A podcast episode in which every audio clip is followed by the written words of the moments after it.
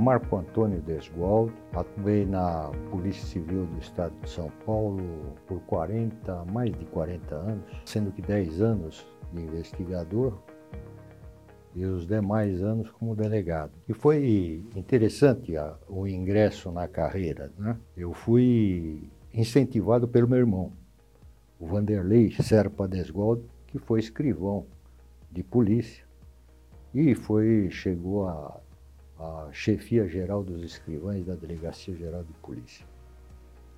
Então foi ele que despertou né, em minha vontade de ser policial. Meu pai era um funcionário, funcionário público municipal e minha mãe professora. E eles queriam que eu fizesse medicina. Aí, para satisfazer uh, o meu pai e minha mãe, eu estava fazendo o cursinho, inclusive, né? Quando eu passo na São Francisco, pô, meu pai e minha mãe adoraram, né? Aí eles queriam que eu fosse, porque os, os meus colegas da São Francisco, que frequentavam a minha casa para a gente estudar junto, é, eles queriam, eles iam fazer concurso para promotor, juiz, tal, e como são hoje, não é? Foram já alguns aposentados, tal. E meu pai sempre pedia para eles para que eu fizesse concurso não para polícia, não para delegado. Né? Minha vontade era ser delegado de polícia. Não tinha história, não tinha como. Então, na primeira oportunidade, né, não passei naquele. porque eu tinha recém saído da, da faculdade, não passei no, no primeiro, no segundo exame, mas no terceiro passei. E foi assim que eu ingressei, em 1970, na Escola de Polícia São Joaquim. Quando eu entrei naquele casarão, eu já me apaixonei pelo ambiente. Eu fiz um ano de escrivão de polícia e o estágio, que era diferente do estágio de hoje. Mas em 1972, eu ingresso na carreira de investigador. Concomitantemente, eu passei na Universidade de São Paulo, na Faculdade de São Francisco, em Direito, porque aqueles ensinamentos da escola de polícia já me atraíram. Então eu vi a possibilidade de utilizar a ciência e a ciência propriamente dita e a ciência do direito. Então ali começou uma história da investigação. E a investigação é algo que eu aprendi que não se pode fazer justiça sem a investigação lá no início. Qualquer falha na investigação falha o processo. Portanto, eu me dediquei realmente à, à investigação. Como investigador de polícia, eu fui para a delegacia de roubos, a antiga delegacia de roubos, que era chefiada, de, o divisionário era o Dr. Wilson Riquetti. E eu fui trabalhar na patrulha bancária com o Paulo Vinhas, Dr. Paulo Vinhas. Isso já me despertou outra face da polícia não era bem aquilo que eu, que eu queria. Eu queria a investigação propriamente dita. Foi então que, depois de um tempo, minha passagem pela delegacia de roubos, acabei indo para a delegacia de homicídios, a antiga delegacia de homicídios, que era do DEIC, na época. E ali eu fui designado para uma, uma equipe de homicídios. Foi a realização, a investigação propriamente dita. Aquela investigação que, que leva o conhecimento, que leva ao reconhecimento do local do crime. E que em todos os locais de crime, independentemente de homicídio ou não, é importantíssimo. Então começa a luta naquele momento com a preservação do local do crime, seja ele qual for, mas principalmente no local de homicídios. O crime misterioso por quê? Porque era autoria desconhecida. E para desvendar um crime, você tem que usar de todo o conhecimento científico, junto com a perícia criminal. Você vai levantar a, a prova, você vai formatar, você vai trazer a verdade para dentro do inquérito policial, que é uma peça imprescindível o inquérito policial. Foi aí que eu aprendi o que era o inquérito policial, que é o ato principal do delegado de polícia. Quando eu me torno delegado geral de polícia, existia um problema na polícia que eram os presos. A luta maior, o desafio, foi tirar todos os presos dos distritos policiais, das delegacias de polícia, porque você lutava contra o sistema que vinha há muito, muitos anos, e não é possível o, o, delegado trabalhar tendo que se preocupar com, com, os presos que estavam sob sua escolta. E muitos, havia rebeliões, muitas coisas aconteceram. Então, esse foi um grande desafio. E a gente contou com a boa vontade do governador na época. Ele entendeu que nós tínhamos que fazer, foi um projeto de governo, é, retirar todos os presos da cadeia. Foi uma luta descomunal. Foi algo impressionante o que a gente conseguiu. Porque delegacia de polícia, primeiro lugar, não é lugar de se cumprir pena. Com essa retirada, o inquérito policial se fortaleceu, não tenha dúvida. Isso veio a, a fortalecer a, a polícia judiciária. Então, o panorama político estava é, é, dividido, porque era uma resistência natural em querer manter aquele status. A política, no fim, acabou ajudando. Eles perceberam que não, não tinha como. E outra, perante o mundo também, a, a opinião internacional, era muito ruim você ter presos em delegacia. Então você tinha que melhorar essa imagem. Então é uma das coisas que nós procuramos fazer como delegado geral. Então a retirada de presos a imagem da Polícia Civil, a criação das delegacias participativas. Então, houve um momento político em que se aceitou a ideia de uma delegacia participativa. Essa delegacia participativa, o que seria? Essa delegacia participativa eram a, as delegacias que participavam com o povo dos problemas dele, não só de polícia. Então você aproxima a polícia do povo. Aconteceram muitas coisas, e um vasto número de delegados de polícia que ajudaram nisso, que eu tenho que, inclusive, agradecer eles nessa época pelo que eles fizeram.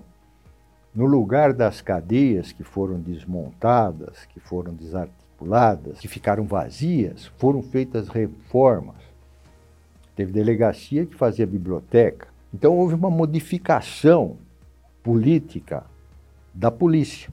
E os delegados entenderam o que eles tinham que fazer.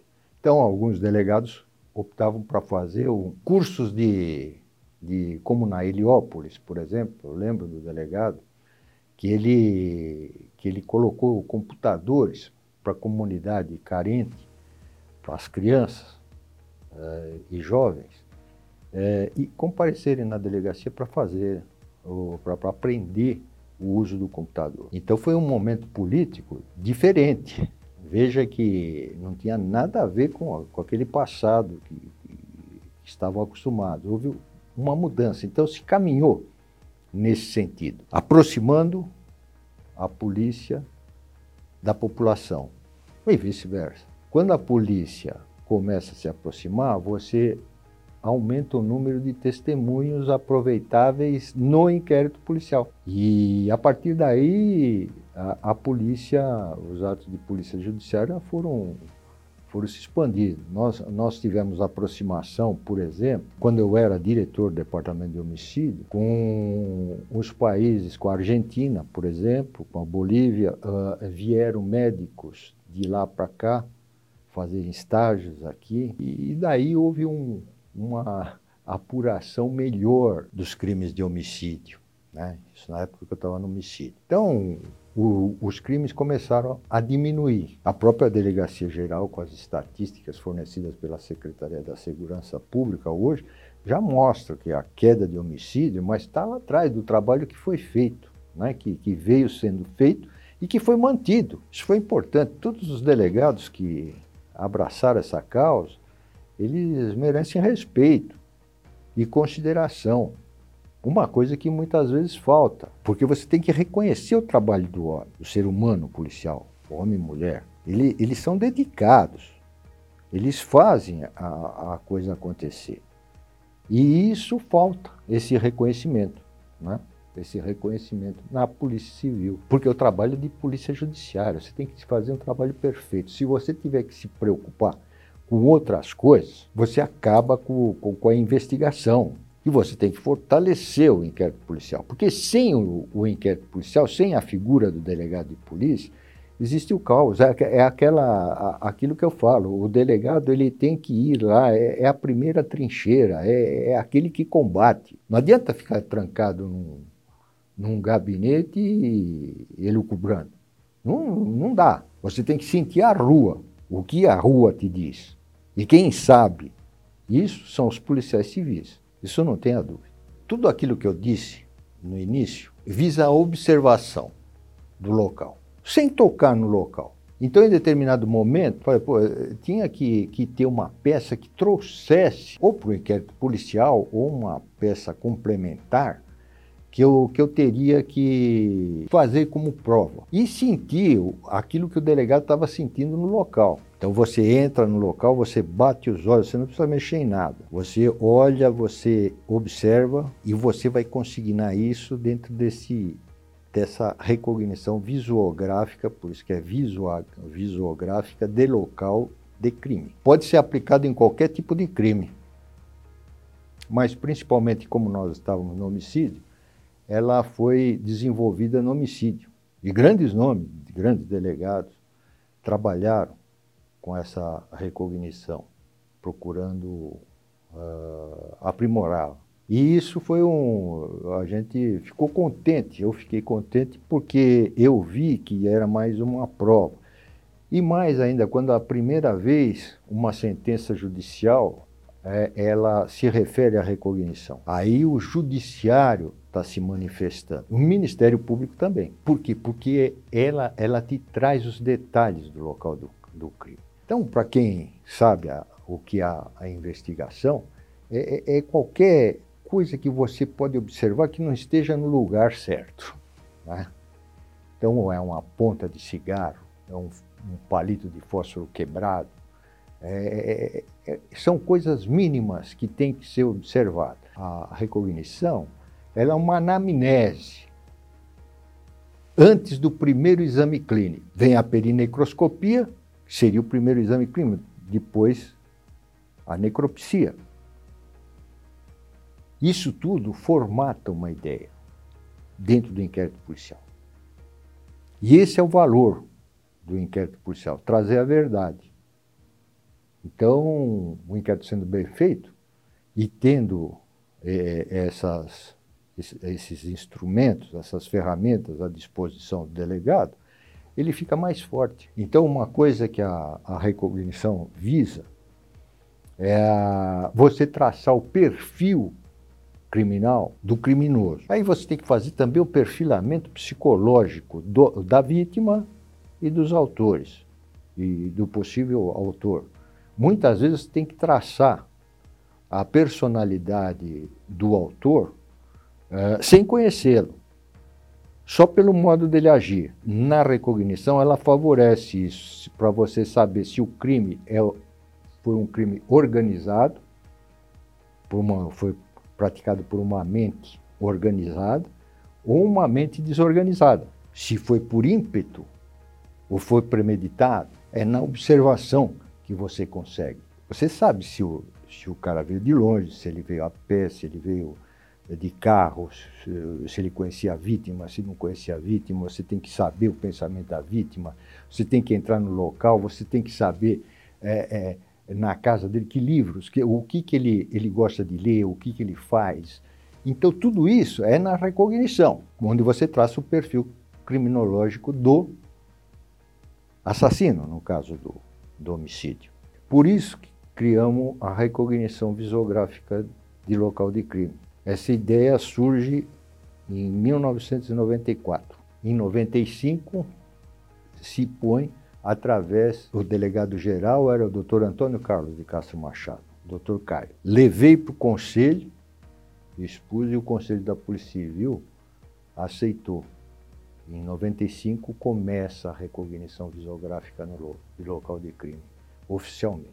E isso espalhou no Brasil. Ah, foi, foi para as academias de polícia, né? Academia de Polícia Civil, e a gente fica satisfeito. O Grupo Guerreiros me chamou também a atenção, né? Então foi, foi algo muito salutar, porque eu vi aqueles delegados antigos que eu conhecia, já aposentados, já com idade, começaram a se movimentar.